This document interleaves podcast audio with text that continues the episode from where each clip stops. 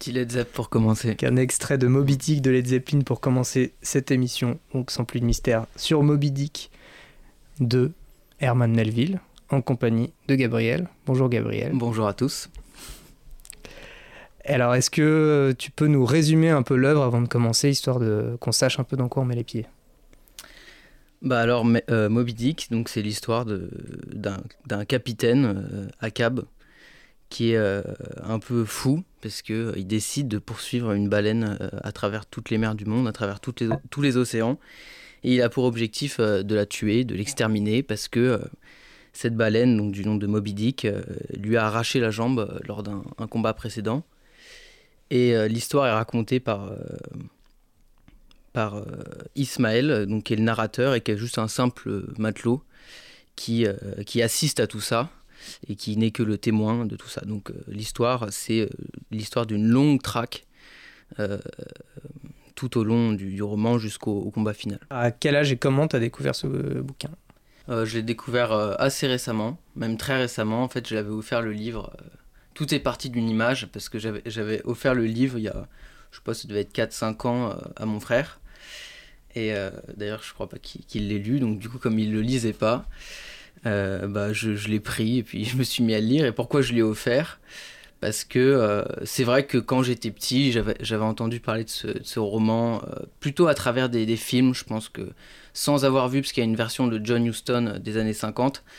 Avec Orson Welles. Euh, voilà, c'est quelque chose qui était dans mon imaginaire euh, ou à travers des albums pour enfants. Enfin, j'avais entendu parler de l'histoire.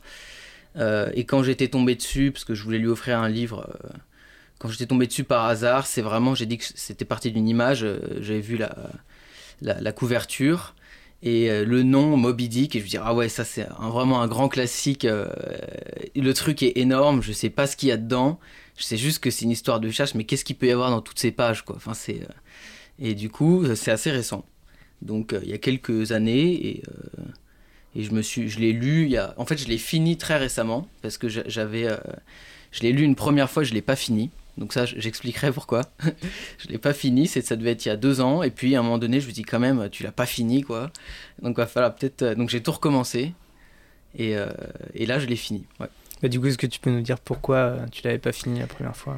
Ouais, c'est c'est à la fois pour des raisons, euh, enfin c'est ni négatif ni positif, mais enfin c'est un peu pour les deux. C'est-à-dire euh, parce qu'en même temps les, les, raisons qui ont fait que j'ai pas j'ai pas fini ce roman, c'est aussi aussi tout à son honneur. donc c'est un roman qui a la particularité d'être vraiment multiple, c'est-à-dire que c'est pas juste du narratif, Sinon, je pense qu'il aurait pu être écrit en, une centaine de pages. Euh, mais c'est un roman qui, euh, qui est aussi quelque chose d'encyclopédique, de documentaire. Comme euh, il y a énormément de réflexions sur ce qui est en train de se passer, sur l'action qui se déroule, à travers l'encyclopédique, à travers un ton philosophique aussi, et ben l'action est constamment arrêtée. Enfin, elle est constamment. Et, du coup, ça, ça, ça, joue sur le suspense. Parce que euh, le fait que euh, bon, il y a cette, euh, le, fil rouge est très simple, hein, c'est la traque de, la baleine, mais comme il y a un côté documentaire, il y a plein de moments où Melville, à travers le personnage d'Ismaël, parce qu'on on suit un équipage qui vit en, mer, et bah, il, va nous un peu comme les, vieux documentaires INA qu'on aime bien regarder sur les, anciens métiers, les anciennes professions, etc. Bon, là, le contexte, évidemment, ça n'a rien à voir, mais il y a un côté un peu comme ça, c'est-à-dire comment des baleiniers, euh, ils vont pêcher, ils vont ramener la, baleine sur, euh, euh, sur le bateau, comment ils vont la préparer pour qu'elle soit vendue dès qu'ils pour recueillir l'huile de baleine et vendre tout ça. Enfin bref, il y a tout un, processus. Et donc, il, a quelque chose de, lent quand même, ce roman. il a quelque chose d'érudit, d'une grande érudition.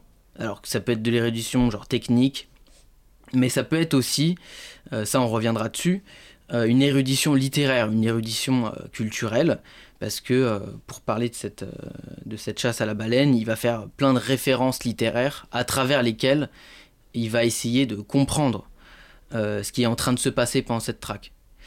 Et donc, pour revenir à mon propos, Bah, il y, a, un moment donné, le truc, il faut le dire quand même, hein, il faut avoir le, chiffre, ça doit faire. Euh, ouais, ça fait 700, 750 pages.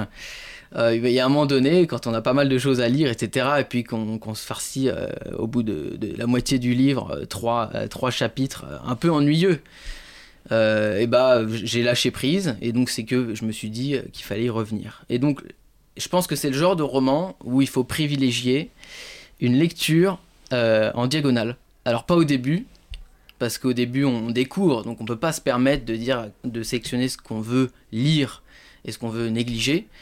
Euh, mais euh, je pense que c'est un, roman très copieux, très généreux, et donc euh, bah, petit à petit, à ma seconde lecture, je me suis dit, ok, c'est bon, j'ai compris le principe des, chapitres encyclopédiques, d'ailleurs qui, ne se qui ne se résument pas au ton encyclopédique, j'espère qu'on pourra en reparler c'est pas juste ennuyeux, c'est aussi très intéressant. Mais disons que c'est beaucoup et c'est pour ça que, que j'ai mis du, du, temps à le lire. Et est-ce que après euh, l'avoir lu, du coup, tu l'offrirais toujours à ton frère?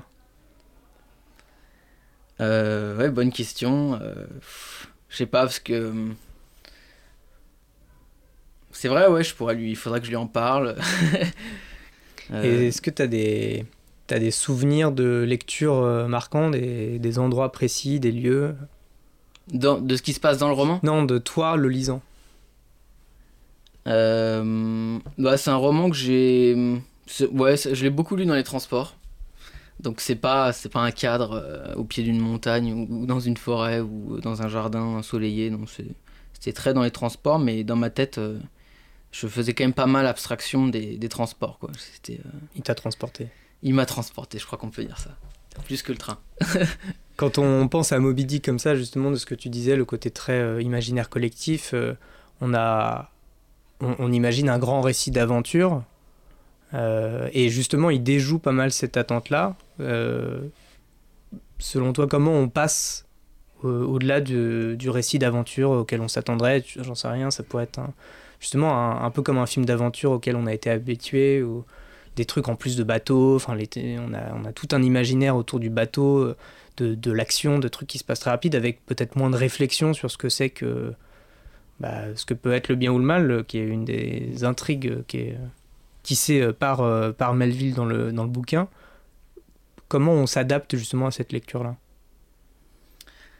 Bah, Du coup, là, ce que tu dis, ça me donne envie de, oui, d'évoquer le fait que c'est plus, c'est bien plus qu'un roman d'aventure comme je disais tout à l'heure, c'est un roman qui est constamment en train de réfléchir sur ce qu'il est en train de raconter.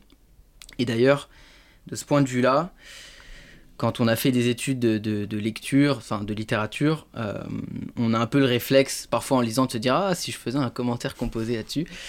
Euh, et bah, de ce point de vue-là, il y a des moments où on se dit Mais en fait, il, est en train de le faire, le commentaire composé euh, Melville. Enfin, il, il est en train d'avoir cette réflexion sur ce qu'il est en train de raconter. Et c'est pour ça que c'est un roman hyper intelligent et qui euh, enfin, laisse sa place à l'action, laisse sa place au suspense. D'ailleurs, l'extrait que j'ai choisi pour moi, c'est repose beaucoup sur le suspense, sur euh, le, dramatique, euh, etc. Mais c'est un roman. alors pourquoi est-ce que je dis que c'est un roman intelligent? Tu as dit que ça parlait du, du, bien et du mal, etc. Parce que il est, il est constamment en train de réfléchir à, à ce que c'est, ce que ça peut représenter, cette quête euh, furieuse de Moby Dick, cette volonté d'Akab de, détruire Moby Dick. Euh, est-ce que c'est juste euh, bah, un, voilà, un, vieux marin qui a eu un accident, et puis comme ça fait des dizaines d'années qu'il poursuit des baleines, qui a une obsession, mais est-ce que tout ceci reste dans le cadre d'une forme de réalisme, ou du rationnel, ou du monde ordinaire, ou est-ce qu'il n'y a pas euh, quelque chose euh, de, surnaturel, de métaphysique dans cette traque? Et euh, bon, déjà, ce qui est intéressant, c'est qu'il tranche pas tout à fait. Moi, oui, bien sûr, c'est le, métaphysique est débordant et il a tout un langage, toute une rhétorique avec des références à la Bible, des références culturelles à foison. Euh, des références littéraires, etc. Mais il garde toujours euh, la possibilité, euh, et c'est ça qui est vraiment intelligent, de, il envisage toujours le fait que tout ceci soit peut-être juste bah, le délire d'un homme totalement fou qui, a voulu traquer cette, cette, baleine. Donc je pense à un passage particulièrement, enfin ou quelque chose qui revient souvent, c'est quand il traque Moby Dick. Il faut savoir que c'est Akab le, fou furieux, mais il va entraîner tout son équipage. Et le tour de force ici, et c'est là qu'il y a quelque chose de, démoniaque, de satanique chez, chez Akab, c'est qu'il va réussir à fédérer autour de sa cause, pas complètement, parce qu'il y a des réticences, il y en a qui ne sont pas très consentants, euh, mais il va quand même globalement réussir à faire en sorte que tout son équipage euh, soit euh, brûle de la même flamme vengeresse que lui. Melville, il essaye de justifier ça en montrant que les, les marins euh, c'est aussi parce que euh, à cette époque où il n'y a pas internet, les réseaux, etc., les, nouvelles à propos de ce qui se passe en mer et qui sont rapportées euh, sur la côte aux États-Unis, ces nouvelles, elles sont rares et donc Moby Dick, c'est un ensemble de rumeurs donc euh, il va montrer que finalement tout ce qui se passe dans l'esprit des uns et des autres autour de Moby, autour de Moby Dick, parce qu'ils en ont avant qu'Akab en parle, et leur disent c'est pour ça qu'on fait cette traque, c'est pour l'exterminer, euh, le but commercial de notre entreprise, je en fait je m'en fiche pas mal, on est là juste pour détruire cette, baleine. Et donc eux, euh, ils en ont déjà entendu parler de cette baleine, et il y, y a, plein de rumeurs, et ces rumeurs, et il a tout un passage là-dessus où il dit que effectivement la réalité est terrible, mais qu'il y a quelque chose à partir de cette réalité terrible, et bah, la, fable va pouvoir euh, euh, prendre place. Et donc la fiction, l'imagination et le surnaturel. Donc il y a ça. Euh, et il y a aussi le fait que lui-même, pour parler de Moby Dick, pour parler d'Akab, il y a plein, enfin le nom d'Akab est une référence biblique de la Genèse. mais Moby Dick, quand il va en parler, quand il va évoquer cette baleine, il, va l'associer à tout un tas de figures euh, légendaires, mythiques. Euh, en fait, c'est tellement, comme je disais, que c'est un roman généreux. Il y, en, il y, en, a tellement, on a envie tellement de parler de plein de choses. Là, il y en a un qui me vient en tête. À la fois, euh, c'est un léviathan, le léviathan biblique terrible.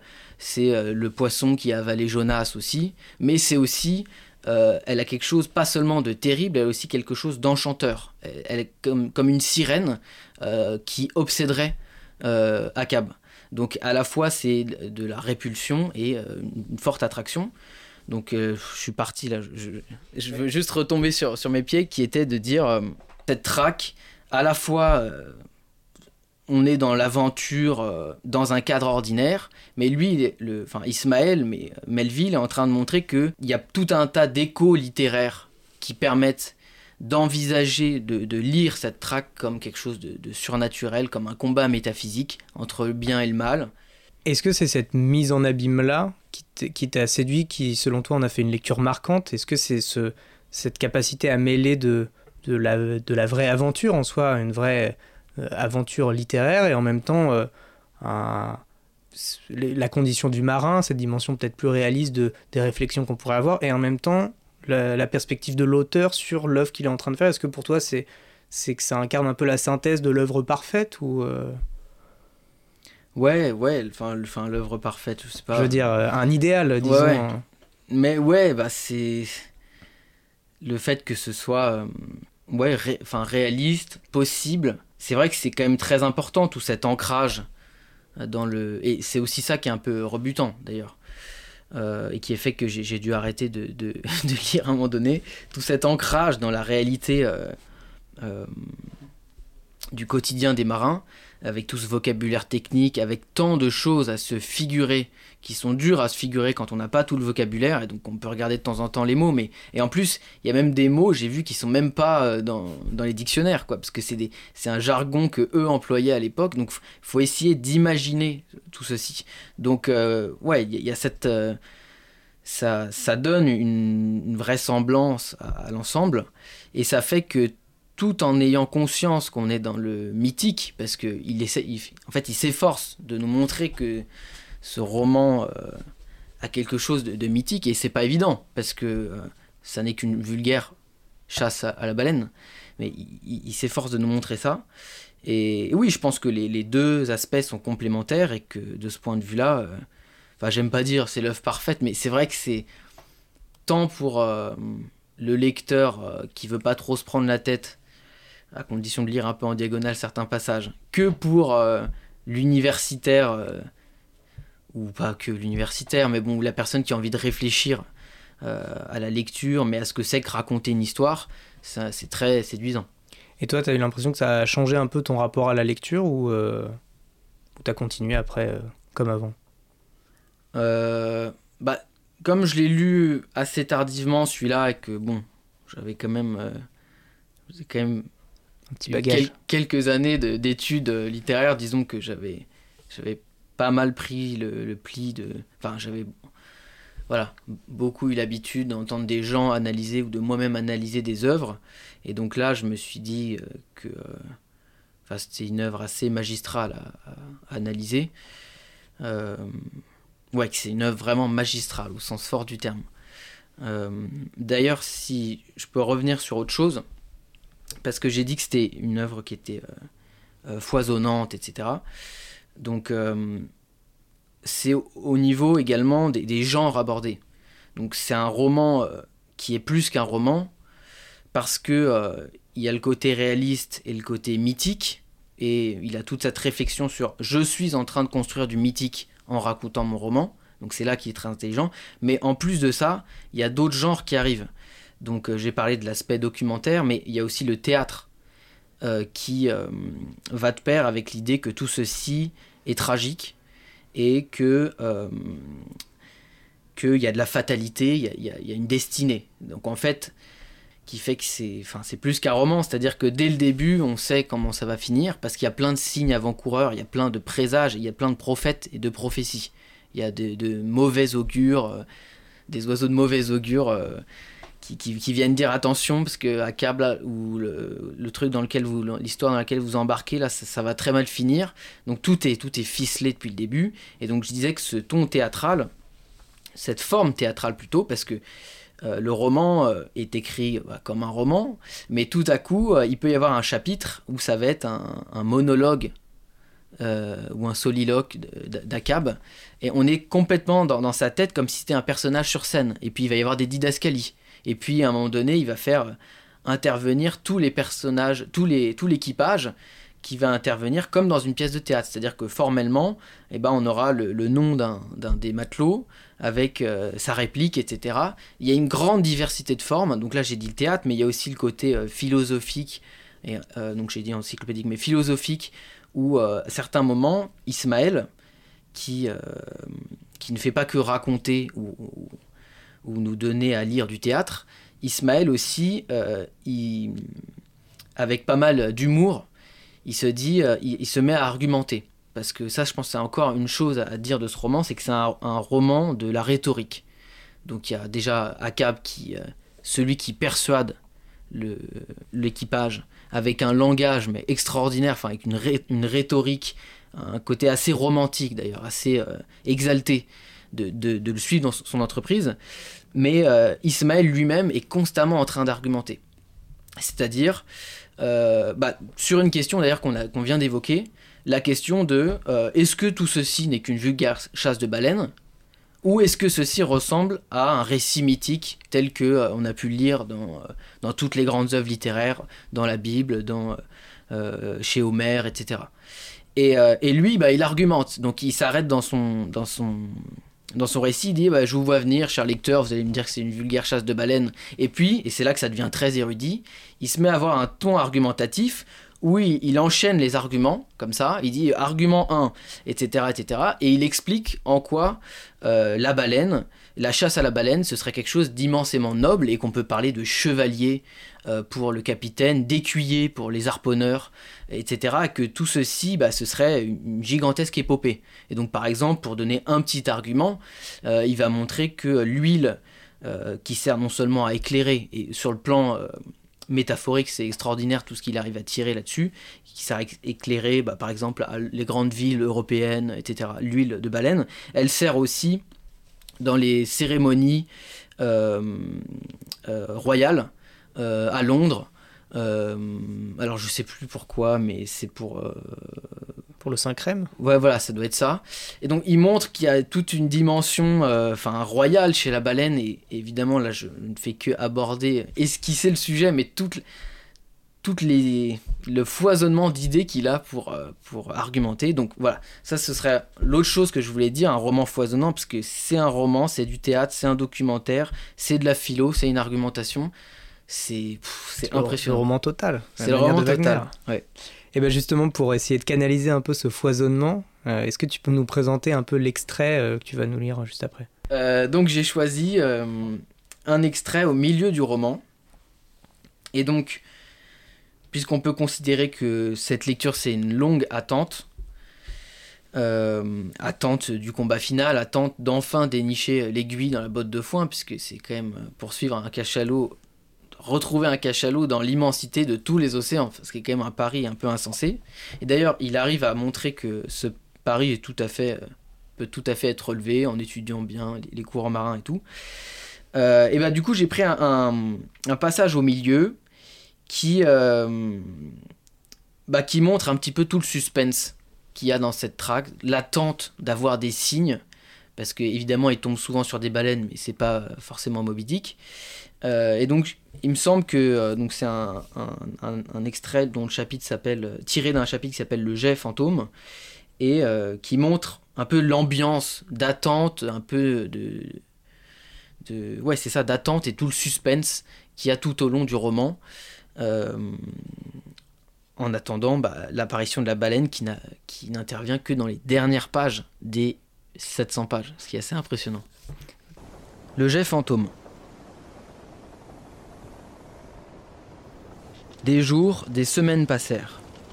Toute voile dehors, le Péquod ivoirin avait lentement parcouru quatre parages de croisière différents, au large des Açores, au large du Cap Vert, près de l'embouchure du Rio de la Plata, et le terrain de Carole, étendue de mer non délimitée vers le sud de Sainte-Hélène.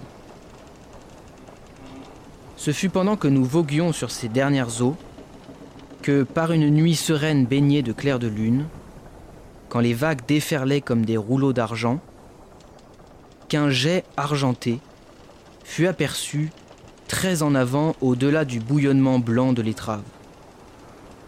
Éclairé de lune, il paraissait céleste. Il semblait quelque dieu sortant des flots, empanaché et scintillant. Fédala fut le premier à le signaler. Chaque fois qu'il faisait clair de lune, c'était son habitude de monter guetter dans la grand une et de le faire avec autant de précision qu'en plein jour. Et cependant, bien que des troupes de baleines soient vues la nuit, aucun baleinier ne se hasarderait à mettre alors les embarcations à la mer.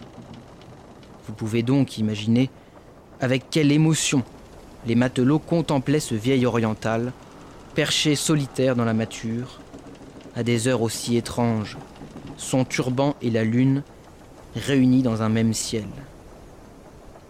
Mais, quand il eut passé là, pendant plusieurs nuits de suite, un même laps de temps, sans proférer un seul son, quand, dis-je, après tout ce silence, on entendit sa voix surnaturelle signalant le jet argenté par le clair de lune, tous les matelots, qui étaient allongés, se mirent sur pied, comme si quelque esprit ailé se fût posé dans le gréement pour héler l'équipage mortel.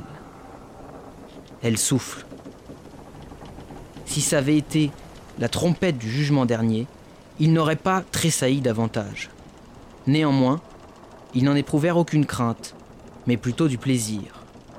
Malgré l'heure inaccoutumée, le cri était si impressionnant, si follement excitant, qu'à bord, presque chaque âme souhaita instinctivement qu'on descendît les baleinières. Traversant le pont à pas rapides et obliques, Akab donna l'ordre de hisser le perroquet et le cacatois, ainsi que chaque bonnette. Le meilleur timonier du bord dut prendre le gouvernail, puis, avec chaque nid de pie garni, le vaisseau roula droit au vent. Le vent de poupe gonflant le creux de toutes ses voiles, le bateau continua sa marche en avant, comme si deux influences antagonistes luttaient en lui.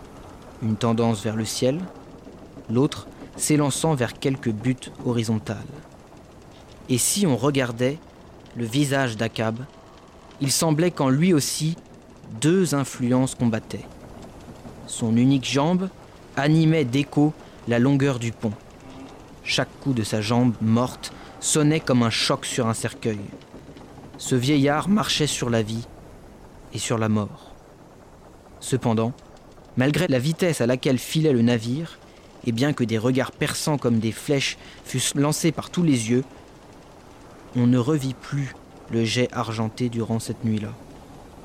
Chaque marin jura l'avoir aperçu une fois, mais pas deux. Le jet de minuit était presque oublié, quand, quelques jours plus tard, à la même heure silencieuse, il fut de nouveau signalé. De nouveau, chacun le vit. Mais quand on mit le cap dessus, il disparut encore, comme s'il n'eût jamais existé. Et ainsi fit-il nuit après nuit, jusqu'à ce que personne n'y fit plus attention, sinon pour s'en étonner. Ce jet solitaire, mystérieusement jailli dans le clair de lune ou sous les étoiles, selon le cas, disparaissait ensuite pendant un jour entier, ou deux ou trois, et chaque fois semblait gagner sur nous, comme pour nous attirer avant.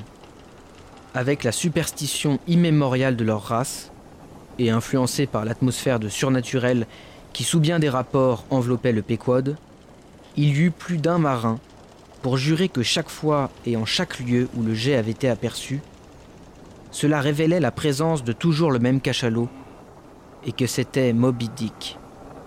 Pendant quelque temps, régna aussi un sentiment de terreur particulière à l'égard de cette apparition fugitive, comme si elle nous faisait traîtreusement signe de la suivre afin que le monstre puisse se retourner sur nous et nous mettre en pièces, en des mers plus lointaines et plus sauvages.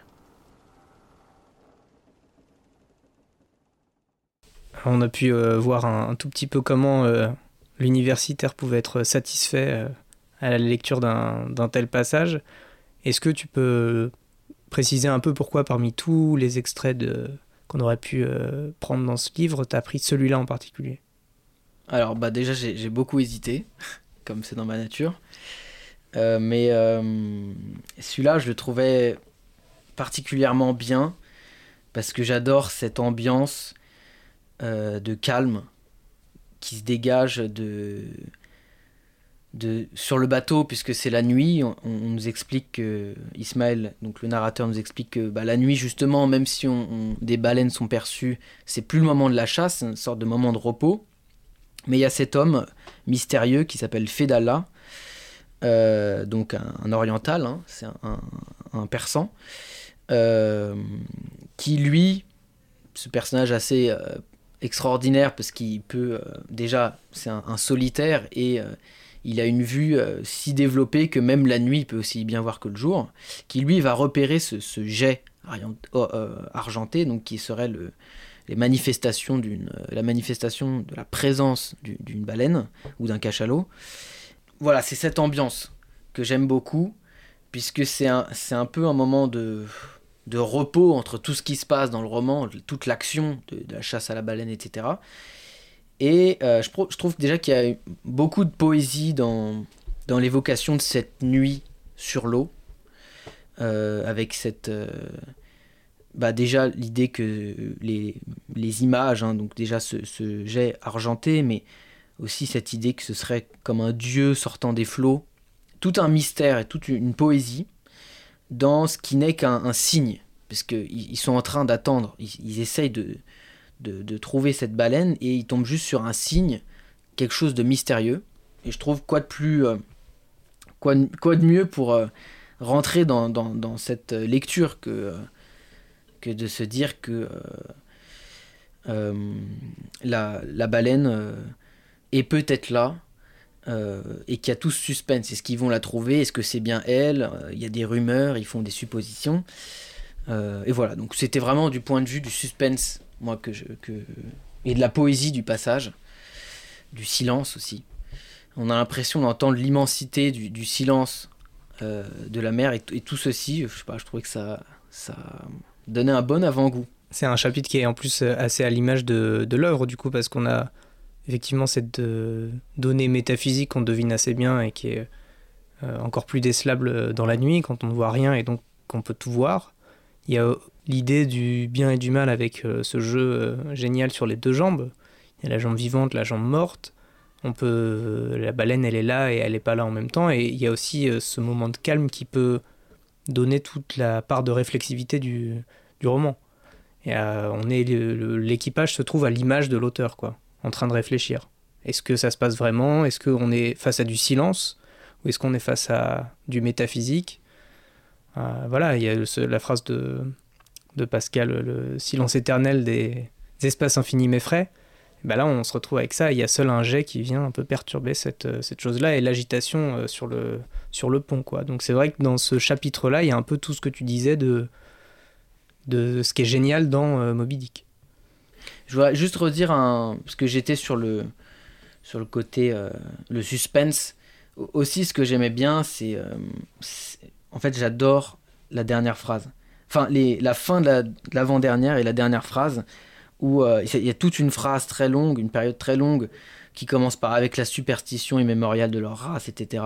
Où il parle des, marins et puis qui finit par ça l'a révélé la présence de toujours le même cachalot et que c'était Moby Dick. Donc sachant que là on est euh, à peu près à la moitié du roman, euh, on a entendu parler de Moby Dick euh, parce que ce qui est aussi assez génial, c'est qu'il arrive à en parler sans tarir le mystère, c'est-à-dire qu'il arrive à parler de Moby Dick et à la faire intervenir dans le roman sans la faire vraiment intervenir. C'est-à-dire qu'il croise des bateaux et ces bateaux ont croisé ou ont entendu parler de Moby Dick.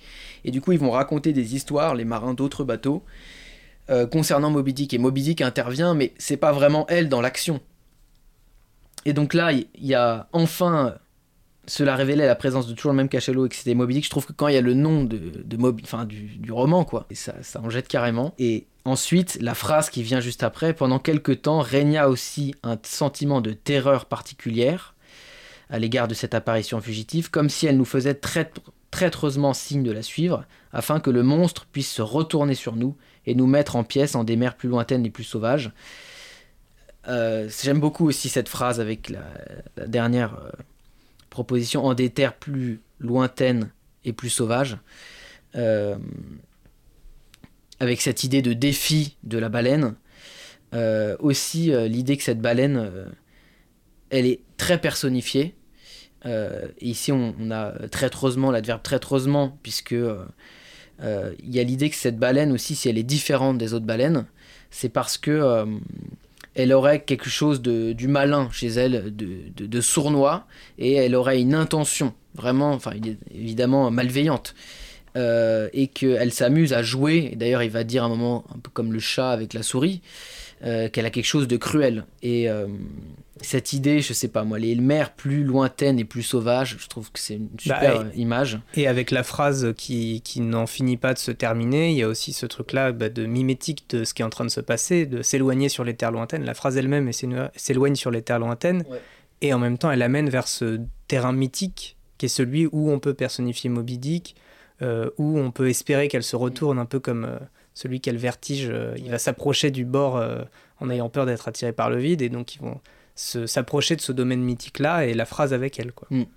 Ben, du, du, coup, voilà, c'est un extrait qui laisse énormément de place à l'imagination, qui évoque euh, l'imagination, puisque les, les, les, les marins, euh, dans leur superstition immémoriale, donc c'est il y a aussi toute l'imagination qui joue, celle du lecteur, celle des personnages, et je trouve que et puis une imagination qui voilà, qui dans un entre-deux où c'est à la fois attirant, nous attirer toujours plus avant, comme vers un piège, et en même temps, ça va être, euh, ça va être sauvage, quoi. Ça va être, euh, ça va être quelque chose de terrifiant. Et Moby Dick, c'est le kraken et la sirène.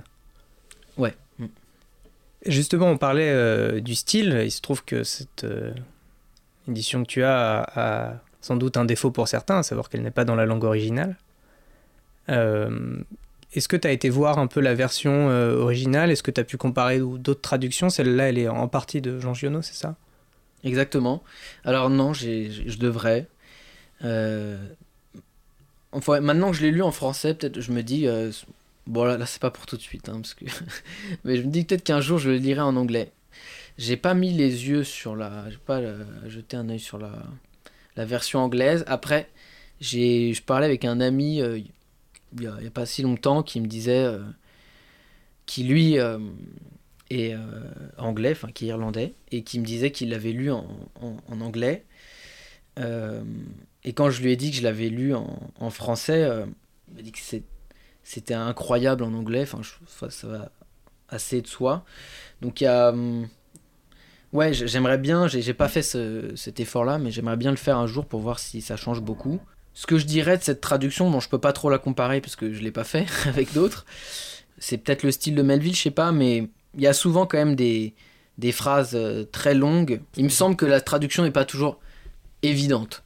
Pas parce que. euh, pas uniquement parce qu'elle recèlerait un sens caché, etc. Mais parce que la, syntaxe peut parfois être. euh, peut avoir une certaine lourdeur où il y a tellement de choses que euh, ça manque peut-être un peu de clarté parfois. Et euh, justement, en tant que euh, prof de français, avec toute la dimension didactique qui existe dans l'œuvre, à savoir que ça ramasse plein de choses qu'on pourrait attendre d'une œuvre et tout, est-ce que tu t'envisagerais d'éventuellement l'étudier ou le fait que ce soit en traduction, ça le rend impossible? Ah non, non, non, je, je pense qu'il n'y a aucun problème pour l'étudier, même si c'est en traduction. Ça pourrait ouais, me faire très plaisir de, de, de, euh, d'essayer ça en cours, ouais, carrément. Avec quel niveau? Alors peut-être pas avec les élèves que j'ai actuellement, mais euh, enfin ouais, avec des premières générales. Ce, ce sera pas évidemment au programme, mais on peut toujours, euh, comme maintenant c'est, euh, il y a des œuvres au programme et puis il y a aussi les, le, le parcours à côté, ça, ça pourrait être un texte qui complète. Mm. Donc avec des premières générales, s'ils sont motivés, si on les sent, peut-être pas dès le début de l'année, mais si on les sent un peu motivés, euh, euh, ça pourrait être intéressant de faire le, la première page ou, ou un passage comme celui-ci. ouais. Est-ce que avant d'avoir lu euh, Moby Dick, tu avais déjà lu des, euh, des œuvres, euh, on va dire, sur la mer, enfin, qui t'avaient évoqué un peu cet imaginaire-là Ou alors Ouais, bah, plutôt- complètement. Récemment, j'ai lu euh, 20 milieux sous les mers, donc que j'avais jamais lu. J'y pensais. Donc c'était bah tant mieux. donc je l'ai lu il y a bah, juste avant Moby Dick. Enfin juste avant, un an avant Moby Dick, quelque chose comme ça. Euh, bon, il y a- il me semble pas qu'il y ait de baleines dans 20 milieux sous les mers. Bah, c'est le- un peu le Nautilus qui est la baleine. Ouais, on peut dire. Il y a tout le début du roman où il est. euh, où Oui, on dit vrai. que ça n'existe pas. Oui, euh, t'as raison. Totalement raison. Euh, D'ailleurs, je suis en train de me demander. euh, Oui, non, mais c'est évident. Verne, il l'a écrit après Moby, Moby Dick, c'est- donc c'est début des années 1850. Donc, oui, c'est sûr que Verne avait lu Moby Dick. Enfin, je- il me semble. je Je peux pense. pas m'avancer, mais je pense, ouais. Peut-être qu'il a joué un peu là-dessus. Et au niveau des, on va dire des adaptations du personnage euh, d'Akab, moi quand on parlait, ça m'a évoqué deux références. La première, c'est, euh, je vais commencer par la moins triviale, c'est le, le personnage dont j'ai oublié le nom dans euh, Apocalypse Now, que le personnage va chercher, qui est joué par Marlon Brando euh, dans Apocalypse Now, de ce, de ce type qui est devenu fou progressivement au contact de la jungle, avec justement Akab qui euh, qui a quasiment la réputation d'avoir jamais posé le pied à terre euh, et d'être toujours resté sur son bateau et qui est gagné par cette euh, folie-là. Euh, et la deuxième, c'est, mais là c'est un peu plus, un peu plus trivial, c'est le personnage de euh, Vanderlinde dans Red Dead Redemption 2, qui est une espèce de chef de clan un peu gourou comme ça, qui convainc par sa rhétorique et euh, qui emmène le clan toujours plus loin euh, dans euh, les exactions et finalement en leur promettant que non mais cette fois-ci on va avoir un plan, euh, le truc est parfait, ça va marcher et tout. Et puis évidemment ça ne marche jamais mais de plus en plus loin en fait on arrive au tragique. T'as des évocations comme ça de ce type de personnage là toi? Euh, bah déjà le ouais, la référence avec donc j'ai pas celle de Red Dead Redemption 2 mais j'entends. Euh, celle avec donc Conrad ouais ça me paraît j'y avais pas trop pensé mais c'est vrai que ça paraît assez intéressant bah sur le thème de la folie euh, et celui de la rhétorique et du côté persuasif et le thème du, mal aussi de plonger dans les profondeurs au cœur des ténèbres au cœur du mal bah moi il y a deux bon, c'est assez euh, il y en a une des deux qui est assez euh, plus culture pop. Mais ça me faisait penser à deux choses. Je sais pas, c'était ce matin ou hier quand je réfléchissais un peu. Qu'est-ce que je pourrais bien raconter pendant cette émission Euh, Je pensais, euh, je sais pas pourquoi, à un moment, euh, à- dans Le Seigneur des Anneaux, Gandalf qui est face au Balrog, qui se fait emporter par lui dans les ténèbres.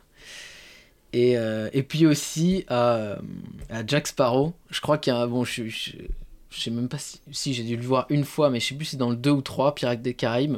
À un moment, il, il fonce dans le Kraken. C'est et puis fin du il, 2. il se fait emporter. Et, et ben, je me disais que justement, euh, il y a un combat avec euh, un animal.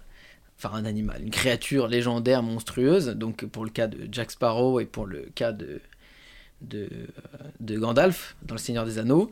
Et puis on les croit euh, disparus à jamais, on les regrette. Et puis ils reviennent dans une version, euh, je sais pas, euh, ça surprend, leur retour surprend tout le monde. Pour, pour le cas de Gandalf, ça je suis sûr, il, il est, c'est une nouvelle vie. Enfin, c'est, il meurt pour renaître et puis il est encore plus puissant.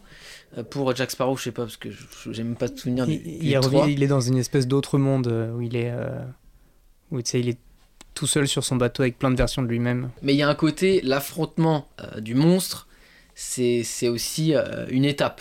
Alors ici, c'est intéressant, ça me permet de parler un peu de la fin. J'ai- J'hésite un peu de par- à te parler de la fin parce que c'est ça, c'est ce qui est le plus incroyable. Et en même temps, c'est un peu spoilé. Mais en même temps, comme on est spoilé dès les premières pages, Écoute, on est, on est à la fin de l'émission. On se Oui, doute, bah, les gens- on se doute que gens, la baleine. euh, bon, bah, Mais non, mais il, pourrait se passer plusieurs choses. Il, il pourrait, euh, la baleine pourrait euh, mourir en même temps que Akab, Euh, euh, ou alors seulement Akab, ou alors seulement la baleine, ou, ou- ou tout le monde, l'équipage y compris. Bon, on sait qu'on a le narrateur qui est là. Bon, déjà moi ce que j'aime bien, c'est que c'est une, une fin sans concession, c'est-à-dire que pendant tout le truc, on t'explique que que ça va être très très violent, et puis à la fin c'est sans concession, c'est-à-dire que l'équipage et Akab se font pulvériser par Moby Dick. Alors c'est trois jours de chasse, mais ils se font pulvériser. Moby Dick a, est blessé, on ne sait pas si elle va en mourir. Il y a un mystère absolu là-dessus, il revient pas là-dessus. On sait juste qu'Akab arrive à lui envoyer le harpon euh, euh, au bon endroit, mais ça l'empêche pas de, de- de- de les massacrer derrière. Euh, mais ça, j'ai beaucoup aimé. Le côté. euh, en fait, ouais, je crois que ça m'a beaucoup plu.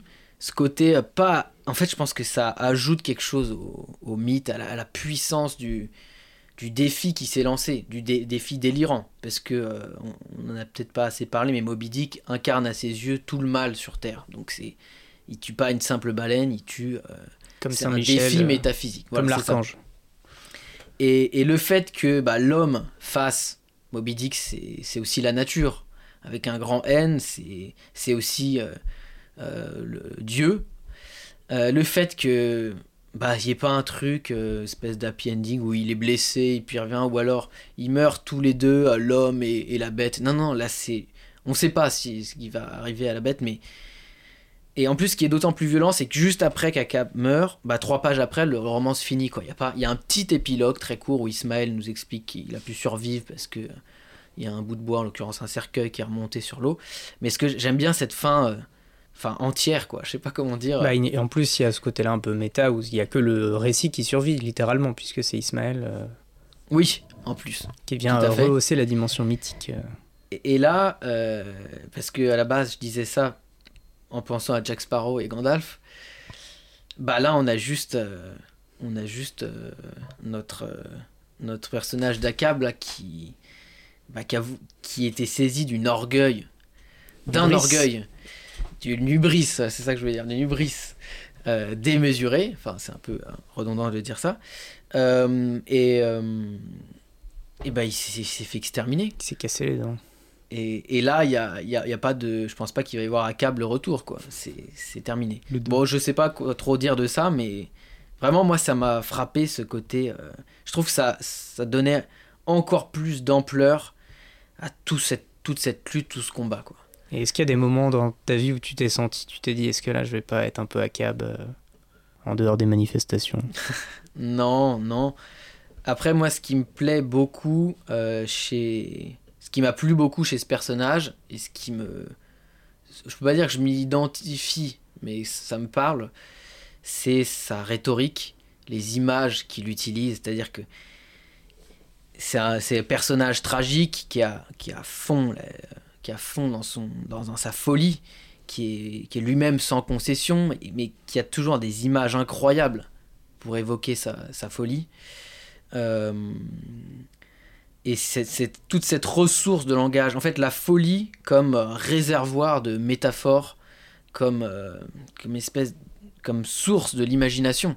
Parce que du coup, quand il s'adresse aux hommes, il s'adresse avec un, langage fascinant. Donc là, j'ai pas d'exemple sous les yeux évidemment, mais à travers tous les soliloques euh, qu'il a, ou tous les moments où parfois il se prend un peu la tête avec ses, hommes d'équipage qui, de temps en temps lui rappellent que aimerait juste euh, revoir les leurs et chasser quelques baleines comme ça, mais on n'est pas obligé de s'embarquer dans une, aventure métaphysique et de tout s'y passer.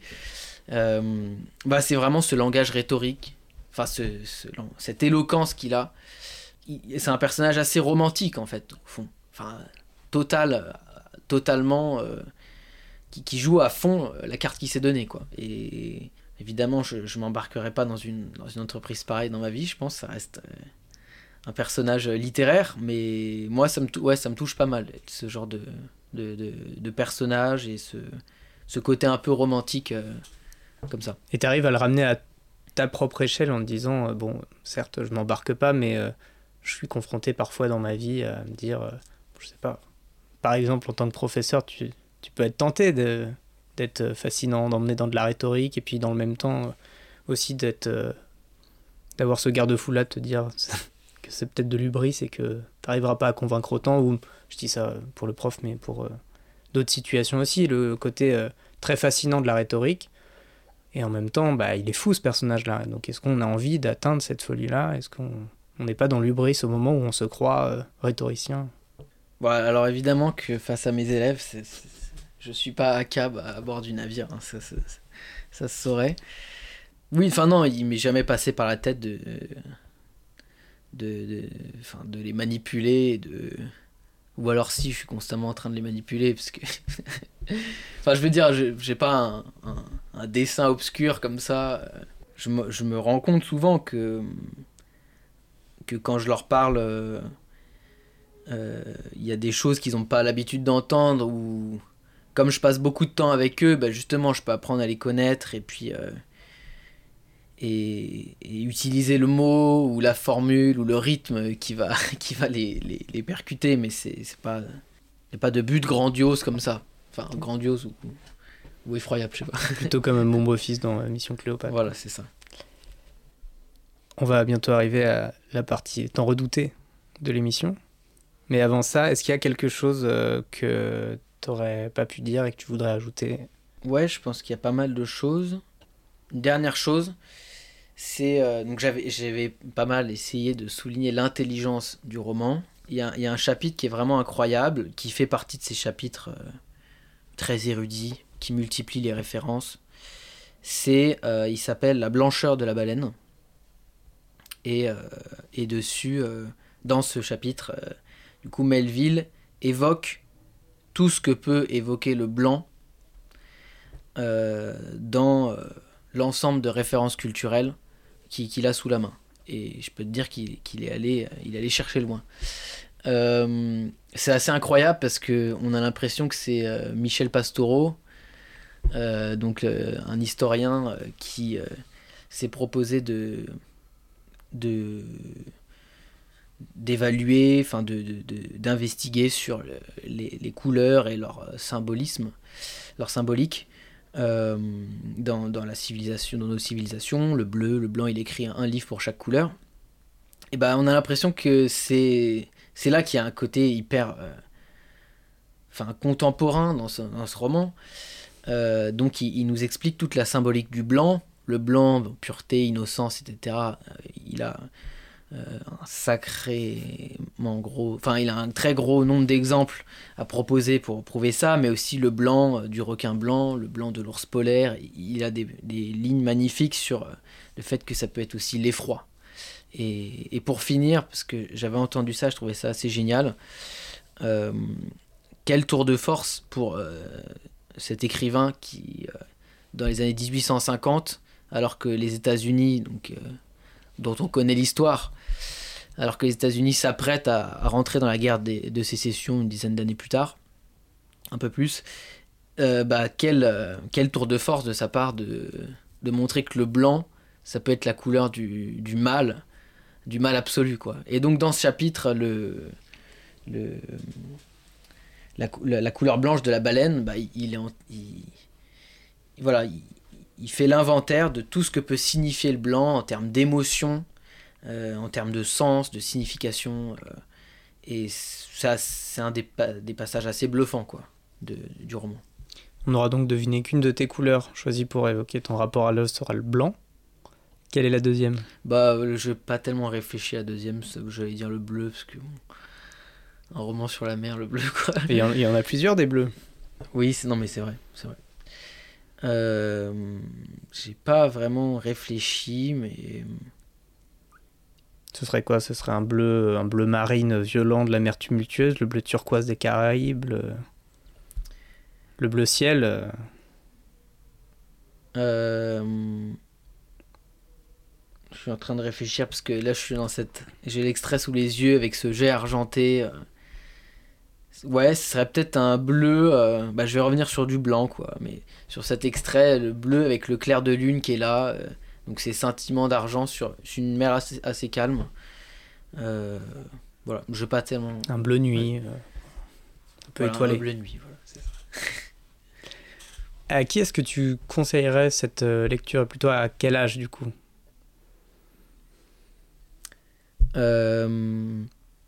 Bah je pense que bah, je pense que c'est une, ça peut être une lecture euh, d'adolescent, hein. euh, mais aussi, enfin, à tout le monde. Hein. c'est la, c'est la, la, diagonale de la lecture qu'il va falloir adapter selon l'âge. Ouais, c'est vrai, quand même. Hmm. Peut-être euh, un adolescent, alors soit un adolescent qui dit déjà beaucoup, ça je pense qu'il n'y a aucun problème, ou alors peut-être un adolescent qui voudrait rentrer dedans, mais lui dire mais en même temps, c'est facile à dire, mais pas facile à faire. Repérer, les... ne pas hésiter à passer des passages. Et ça, ça paraît euh, quelque chose de dingue, mais. Euh, Puis ça peut être un viatique pour euh, toute lecture aussi, ne pas se quitter un peu l'empire de la perfection. De... Puis se dire, bon, bah, je leur lirai peut-être, peut-être que je m'arrêterai sur ce passage une autre fois, mais c'est vrai que les. Moi, bah, par exemple, je pense à mes élèves, tu vois, j'aimerais. Euh, exemple, on avait fait Jules Verne, il y avait beaucoup de descriptions scientifiques, de vocabulaire technique. Bon, là, je fais du coup allusion à Moby Dick et tous ces passages documentaires encyclopédiques. Euh, je leur disais, mais passez rapidement là-dessus, sur ce que vous comprenez pas. Euh. bon, en fait, ça s'apprend, ça, de faire ça. Et donc, quand on dit ça à quelqu'un, ben, il dit non, mais d'accord, mais comment je sais que c'est ce passage que je peux passer? Après, je vais être largué pour la suite, etc. Donc, le travail de négliger ce qui peut être négligé ou ce qu'on veut négliger, euh, bah ça c'est, enfin c'est un travail quoi. Ça. Donc euh, ouais peut-être que là on en reparle. Alors soit c'est un adolescent qui a déjà beaucoup lu, qui est déjà chevronné, soit euh, c'est vrai que c'est plus une lecture où il faut avoir une certaine maturité et ouais. Et quel serait le mot ou la phrase qui qualifierait ton rapport à l'œuvre? Euh, bah, j'avais dit, je l'ai utilisé déjà, donc je pense j'ai pas mal, euh, j'en ai pas mal parlé. C'est généreux ou copieux, quoi. Il y en a beaucoup, il y en a vraiment beaucoup, et et j'ai beau euh, intervenir pour en parler, j'ai l'impression qu'à la fin, il y, a, surtout énormément de, énormément de choses que j'ai pas comprises ou beaucoup de choses encore sur lesquelles réfléchir que c'est un roman qui peut aisément se, être lu plusieurs fois parce qu'il y a tellement de choses à prendre et du coup c'est en lien aussi avec le fait de sauter des choses parce que euh, c'est trop enfin c'est plus de 700 pages c'est énorme de d'ingurgiter tout ça d'assimiler tout ça de digérer tout ça. Euh, donc c'est un roman d'une richesse incroyable donc généreux et quelle est ta lecture du moment? Alors, je viens de terminer un livre qui s'appelle Dans le grand cercle du monde d'un écrivain canadien qui s'appelle euh, Joseph Boyden. Et euh, c'est euh, l'histoire, ça se passe au XVIIIe siècle et ça, il y a plusieurs, il voix.